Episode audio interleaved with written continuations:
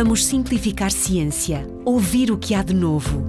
Diferentes perspectivas, com diferentes especialistas. Informação atual para envolver, acompanhar, perceber, diagnosticar, dar esperança e, sobretudo, dar voz à vida no cancro do pulmão.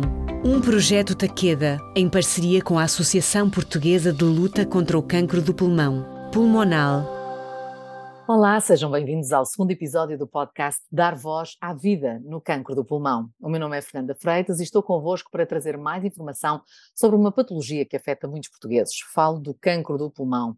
Neste segundo episódio, vamos falar sobre métodos utilizados no diagnóstico do cancro do pulmão. E quem é melhor para nos falar detalhadamente sobre este tema do que a professora Gabriela Fernandes, médica pneumologista do Hospital de São João, no Porto. Olá, professora Gabriela, e muito obrigada por estar aqui connosco e partilhar a sua voz. Obrigada pelo convite. É com muito gosto que estou aqui neste podcast. Diga-nos, como é que se faz o diagnóstico do cancro do pulmão? No, no, fundo, queremos saber, quando tem um doente que chega à sua consulta pela primeira vez, por onde é que começa? Por onde se começa? Hum, habitualmente, os doentes são encaminhados à consulta de pneumologia trazendo exames de diagnóstico de imagem, uma radiografia ou uma ataque de tórax que foi efetuada em contexto de rotina ou no médico de família, ou no médico de saúde ocupacional, eh, ou então num contexto um pouco diferente, quando apresentam sintomas, sintomas esses que não são exclusivos do cancro do pulmão, mas levantam essa suspeita. Esses sintomas habitualmente podem ser respiratórios, como por exemplo tosse persistente ou uma tosse diferente do padrão habitual, eh, uma dor torácica persistente, falta de ar, expectoração com sangue e podem também estar acompanhados ou não de sintomas constitucionais, ou seja, de emagrecimento ou falta de apetite. Depois, na consulta, após a avaliação dos sintomas e dos exames que o doente nos fornece, é feita uma história detalhada um, de outros sinais que possam estar relacionados com o envolvimento de outros órgãos, também fazemos uma história detalhada das doenças associadas, dos antecedentes pessoais e da medicação. Passamos depois, no final, para solicitar os exames que nos vão apoiar o nosso diagnóstico. Portanto, hum, de uma maneira geral, hum, quais seriam aqueles que para si são os principais métodos de diagnóstico? São esses de imagem? Começamos normalmente por métodos de imagem. A radiografia do tórax é o exame mais imediato, mais disponível, contudo, a informação que nos dá é uma informação muito grosseira. Portanto, o exame por excelência para a suspeita de cancro do pulmão é ataque de tórax. Hum, é um exame que, por um lado, nos vai confirmar esta suspeita e também dar algumas dicas sobre a gravidade e a extensão da doença. E, e, depois de identificada essa lesão, uh, passamos então para, para uma, um período em que se faz uma biópsia. Há métodos específicos para também fazer esta biópsia? Sim, uh, toda a suspeita deve ser confirmada. A confirmação do diagnóstico é através da biópsia, ou seja, através da recolha de fragmentos do tecido onde a lesão está, uh, com o objetivo de confirmar a presença de células tumorais. Para o cancro do pulmão, temos dois métodos uh, essenciais. Um, os métodos através da broncoscopia flexível, que no fundo é um tubo flexível que nós uh, introduzimos através do nariz ou da boca, com uma luz na extremidade e com uma câmara que permite uh, visualizar e simultaneamente fazer biópsias de alterações que detectamos nas vias aéreas, na traqueia e nos brônquios, nomeadamente. Temos também eh, broncoscópios um pouco mais avançados, mais sofisticados, que são os ecoendoscópios, eh, também designados assim mais comumente ou na gíria médica de EBUS, que têm na sua extremidade uma sonda de ecografia e permitem identificar estruturas para uh, não diretamente visíveis uh, e estruturas que se encontram perto da parede dos brônquios, nomeadamente gânglios. Contudo, se não identificarmos lesões dentro dos brônquios e se a lesão for perto da parede torácica, o exame uh, ao qual nós recorremos é muitas vezes a biópsia transtorácica. Essa biópsia faz-se através de uma agulha que se introduz pelo tórax e habitualmente é uma biópsia que é orientada por métodos de imagem, nomeadamente orientada por TAC, eh, e que permite de forma eh, direta também eh, fazer biópsias da lesão pulmonar. Por vezes também dá outra situação em que podemos fazer biópsias de outros órgãos, uh, gânglios ou fígado, quando esses também uh, dão sinais uh, de estar envolvidos. E no final, a amostra vai para a anatomia patológica, que nos vai dizer e confirmar que aquelas alterações que nós identificamos nos métodos de imagem correspondem ou não a um cancro do pulmão. Uhum. E, e, diria que esta, estes diferentes métodos também têm de ir ao encontro de, daquilo que é o perfil do doente, ou seja, mais invasivo, menos invasivo, vai depender também do perfil do doente que tem à sua frente. Claro, com certeza. Nós temos dois princípios. Uh, um é uh, utilizar o método de diagnóstico que terá maior probabilidade de confirmar o diagnóstico, uh, e por outro lado, usar o método de diagnóstico que é o menos invasivo e o menos agressivo para o doente. E para isso temos que ter em consideração a fragilidade do doente, as doenças associadas, nomeadamente as doenças pulmonares associadas, como o enfisema pulmonar, um, as doenças com fibrose que se associam a maior risco e algumas complicações dos exames de diagnóstico e eh, também conciliar isso com a localização da lesão. Tendo esses eh, dados eh, na nossa mão, decidimos então qual será o melhor exame inicial para se obter a amostra. E, e, acredita que uh, quando se faz estas recolhas, quando utilizam diferentes técnicas de diagnóstico, uh, poderão eventualmente existir alguns riscos associados? Uh, os doentes também necessariamente são informados desses riscos? correto. todos os exames têm riscos associados. É, é, sempre necessário fazer um planeamento adequado do exame e uma preparação correta do doente obviamente com, obtendo o consentimento informado e, e, explicando os riscos inerentes a cada exame.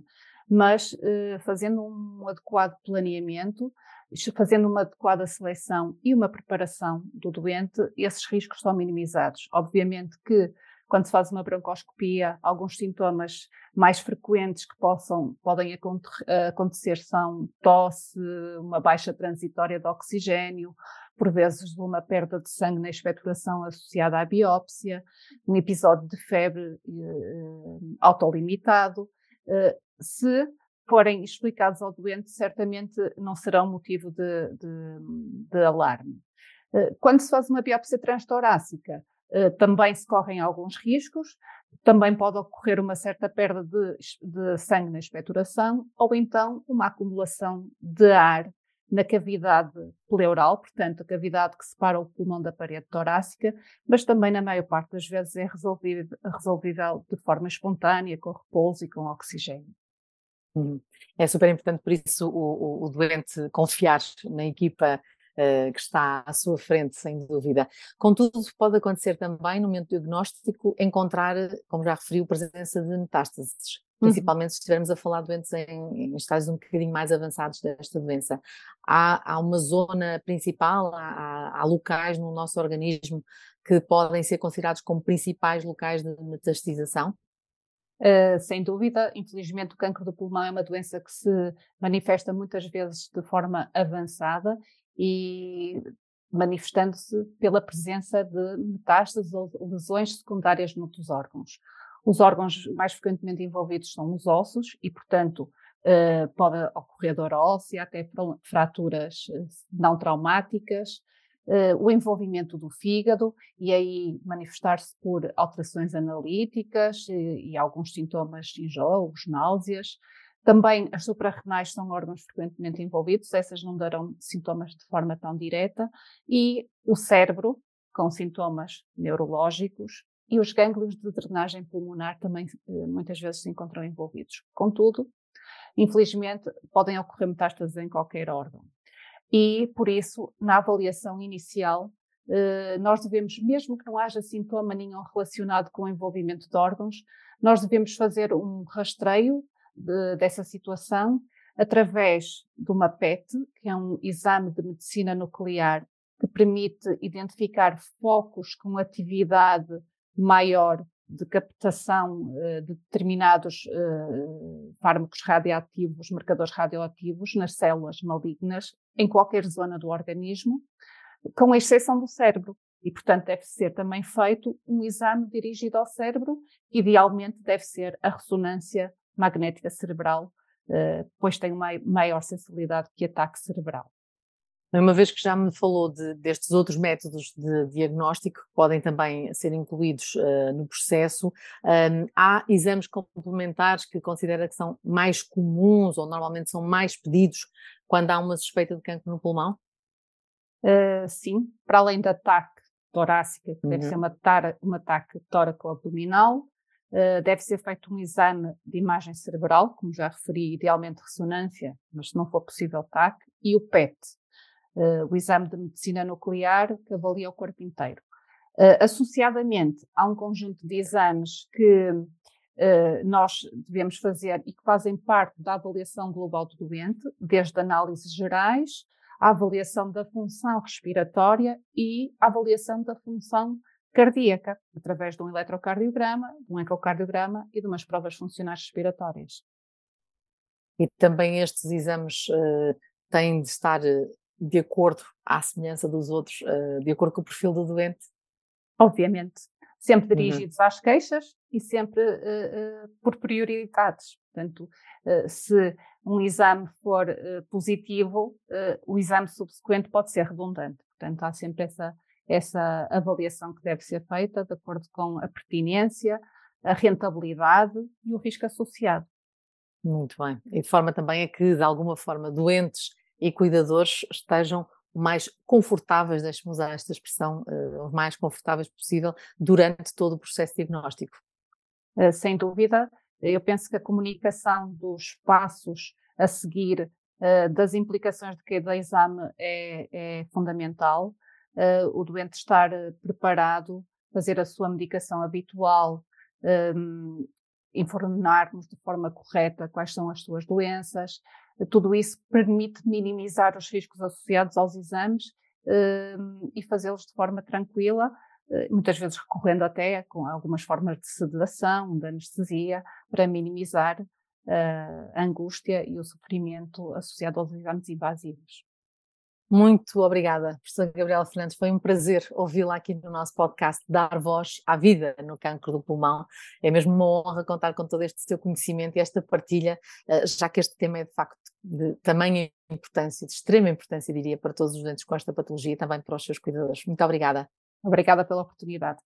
Quando a nós agradecemos ter estado desse lado a acompanhar-nos, contamos consigo no próximo episódio, onde iremos dar voz ao professor José Carlos Machado, patologista do IPAT-IMUP, com o tema Não há dois cancros de pulmão iguais, a heterogeneidade e a sua importância. E pode encontrar este e os outros episódios disponíveis nas plataformas Spotify, Google Podcast e ainda no website da Pulmonale em www.pulmonale.pt. Vamos simplificar ciência, ouvir o que há de novo. Diferentes perspectivas, com diferentes especialistas. Informação atual para envolver, acompanhar, perceber, diagnosticar, dar esperança e, sobretudo, dar voz à vida no cancro do pulmão. Um projeto Taqueda, em parceria com a Associação Portuguesa de Luta contra o Cancro do Pulmão, Pulmonal